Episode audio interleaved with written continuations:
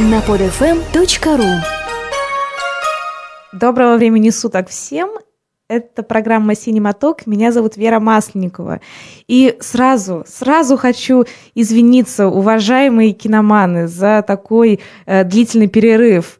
Но зато сколько за этот период времени произошло событий в сфере кино, в этой чудесной киноиндустрии. И церемония вручения, э, вручения наград Американской киноакадемии. В быту, в общем-то, мы это называем, наверное, вручение э, статуэток дядюшки Оскара. И в Питере у нас прошел фестиваль современного итальянского кино «NICE», где было действительно очень много достойных и интересных фильмов для просмотра. А сегодня я, как и обещала, в прошлой программе расскажу о рождении э, первых киностудий в Голливуде. И, кстати говоря, о Голливуде, этом прекрасном э, районе солнечного города Лос-Анджелес. Изначально, в общем-то, на знаке, вот на этом знаменитом знаке э, голливудских холмов было написано не просто Голливуд, а было написано Hollywoodland – что обозначает, соответственно, земля э, Голливуда. И создавался этот знак с э, целью рекламы вот этих новых жилых кварталов э, на холмах, соответственно, вот над районом Голливуд.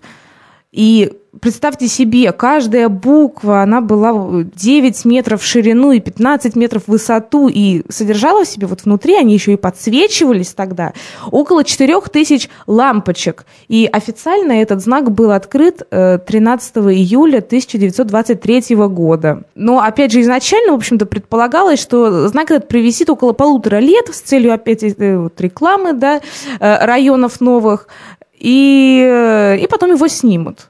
Но в этот же момент, ну, не парадокс, наверное, просто судьба такая, начала очень активно и бурно развиваться вот эта вот американская кинопромышленность, фабрика звезд, и э, обрела такую мировую действительно известность, и поэтому знак, вот, в общем-то, решили оставить, и он стал таким действительно фирменным знаком вот, киноиндустрии США – и, ну, конечно, в общем-то, за всю историю Голливуда этот знак служил и целью различных шуток, и, в общем-то, конечно же, вандализма, и реставрировали его, и охрану ставили специальную. Но вот что точно можно сказать, что он начал действительно уже так однозначно ассоциироваться с Голливудом, ну, наверное, в сентябре вот 1932 года, когда одна из актрис, э, в общем-то, не самых известных, да, она совершила самоубийство спрыгнув с буквы H первой, тем самым, в общем-то, выразив протест Голливуду, который ее отверг. Зато вот она стала зато хоть чуть-чуть, но известной. В истории она все-таки вошла. Ее звали Пег Энтусел. Вот. Ну, ни о чем не говорит. Вот я, честное слово, даже не знаю, где она снималась. Но протест она выразила. Что дальше со знаком-то происходило? Все-таки, да, вот история знака тоже интересна. В 1949 году торговая палата Голливуда совместно с департаментом э, вот, по паркам города Лос-Анджелес, они, э, значит, знак починили, потому что, опять же, туда и машины врезались, и пожары там какие-то с этими буквами происходили. И вот в 49 году они, значит, все-таки восстановили знак, но решили, вот в чем по договору, убрать вот это слово «land». И, в общем, таким образом, с 49 года висит исключительно слово «Hollywood», на голливудских холмах, и вот это тот знаменитый знак, который мы и знаем. Ну, как я и обещала, что начну рассказывать о развитии первых киностудий в Голливуде. И э, одной из первых была студия Paramount Pictures, которую возглавил Адольф Цукер. Хотя изначально, конечно, компания называлась немножко по-другому. И сейчас я расскажу, как это все начиналось. Итак, родился Адольф Цукер в Венгрии, в общем, в маленькой деревушке совсем. Его отец был фермером, он погиб, Мать потом снова вышла замуж, но через 7 лет тоже умерла. И э, Адольфа и его брата Артура взял к себе на содержание их дядя. И уже там, в юношеском возрасте, после окончания обучения в мануфактурной лавке, в общем-то, конечно же, молодой Адольф начал задавать себе вопрос, общем, что делать дальше, как жить, э, где э, будущее, да, какие-нибудь перспективы, где виднеются. И, в общем, не обнаружил их в этой э, Венгрии, в этой маленькой деревушке. И, зашив 40 долларов в карман, он уехал в Америку искать счастье. Ему было 16 лет. В 1903 году Цукор приобретает аркаду на 14 улице в Нью-Йорке, которая называлась «Автоматический водевиль». Как ни странно, это было начало века, и, конечно, все вот эти вот новые технические какие-то приспособления, это, конечно, вызывало шумный успех.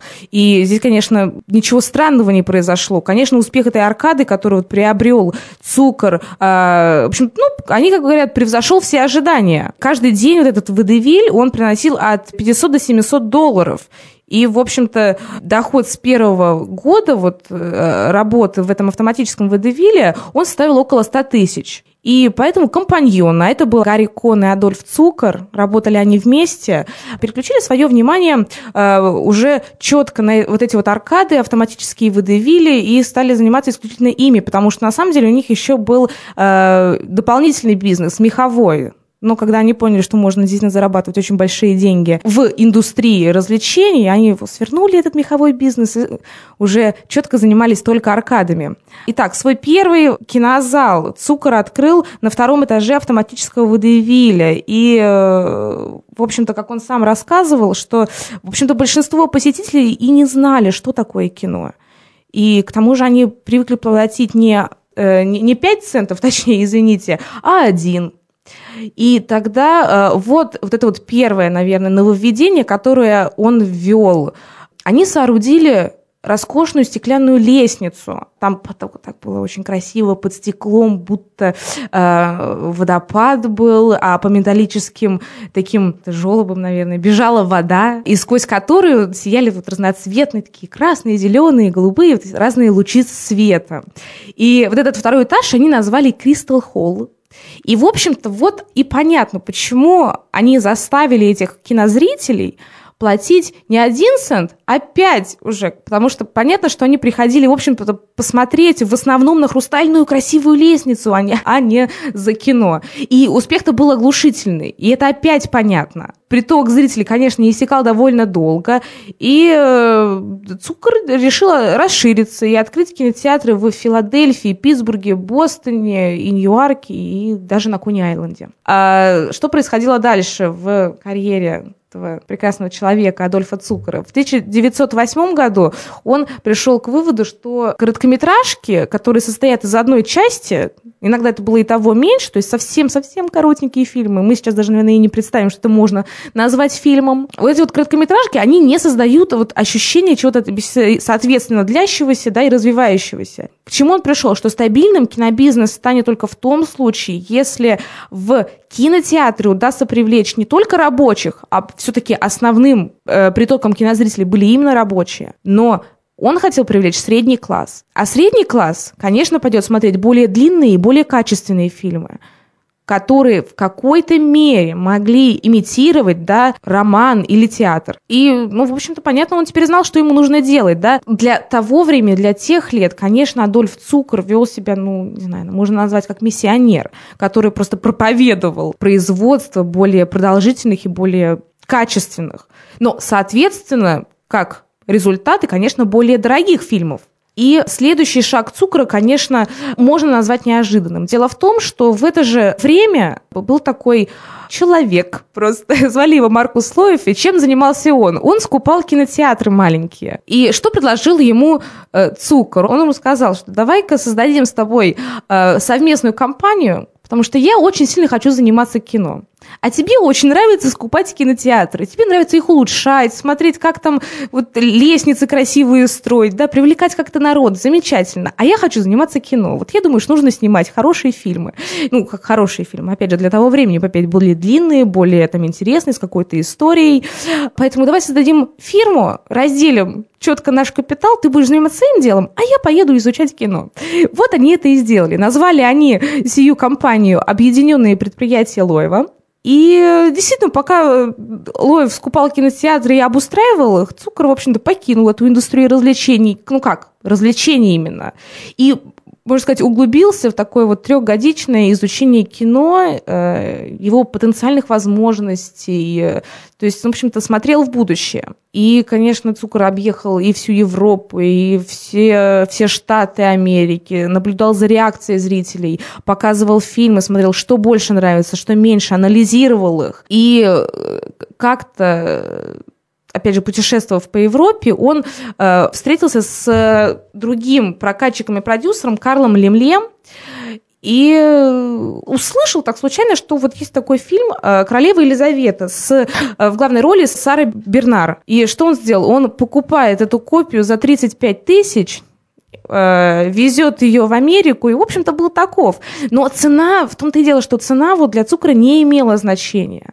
Потому что вот королева Елизавета как раз-таки к тому времени, она, это было вот воплощением, что ли, мечты для него, да, к этому моменту, проанализировав результаты, которые он получал от кинозрителей, к нему пришла вот эта вот формула для продвижения кино, что ли, вот среду более подготовленных, что ли, зрителей. И выглядела она именно так. А, знаменитые исполнители в знаменитых пьесах. И именно так он и называет свою компанию, которую он открывает.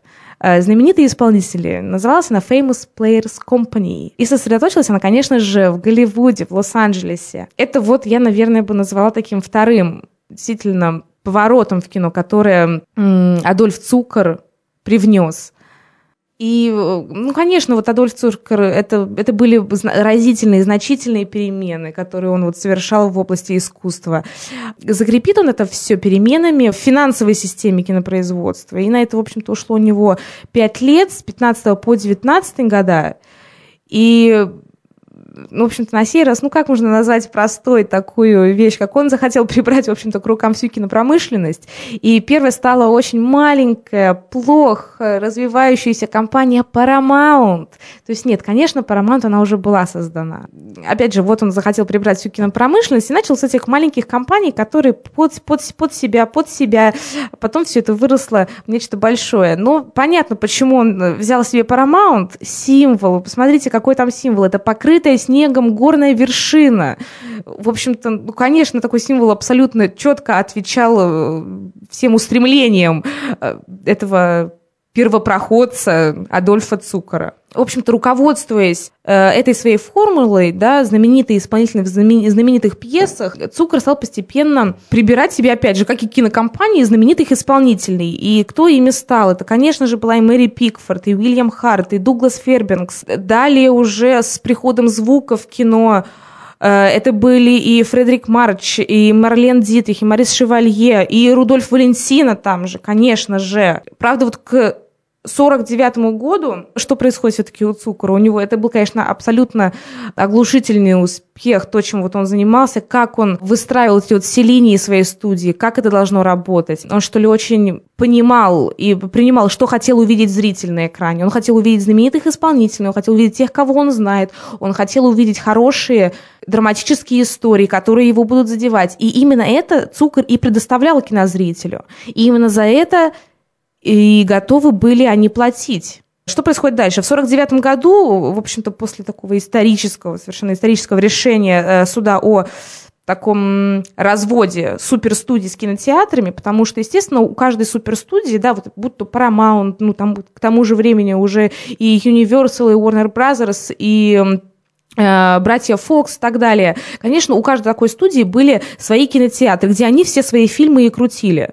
И э, на этом же и зарабатывали, и как бы, в общем-то, другим было не открыться. Поэтому к 49 году это, конечно, стало уже таким кризисом определенным, да, что никто другой открыться просто не мог, не, не хватало, что ли, пространства. Вот, поэтому действительно был суд в 49 году, и вот это вот, э, каково, каково было решение? Произошел такой развод вот этих вот суперстудий с кинотеатрами, и э, в ситуации у Цукора его студия вновь э, разделилась на Paramount Pictures на отдельную и объединенные кинотеатры Paramount. То есть они стали отдельно немножко существовать. Итак, теперь третья вещь, которую я хотела рассказать, которую он, Адольф Цукер, привнес в киноиндустрию. Действительно феноменальная абсолютно. И вот в то время, тогда, конечно, она действовала а, абсолютно. Как уже говорилось, у Адольфа Цукера снимались знаменитые исполнители. И вот имея в арсенале вот звезд такой величины, Paramount внесла такое понятие, как блокбукинг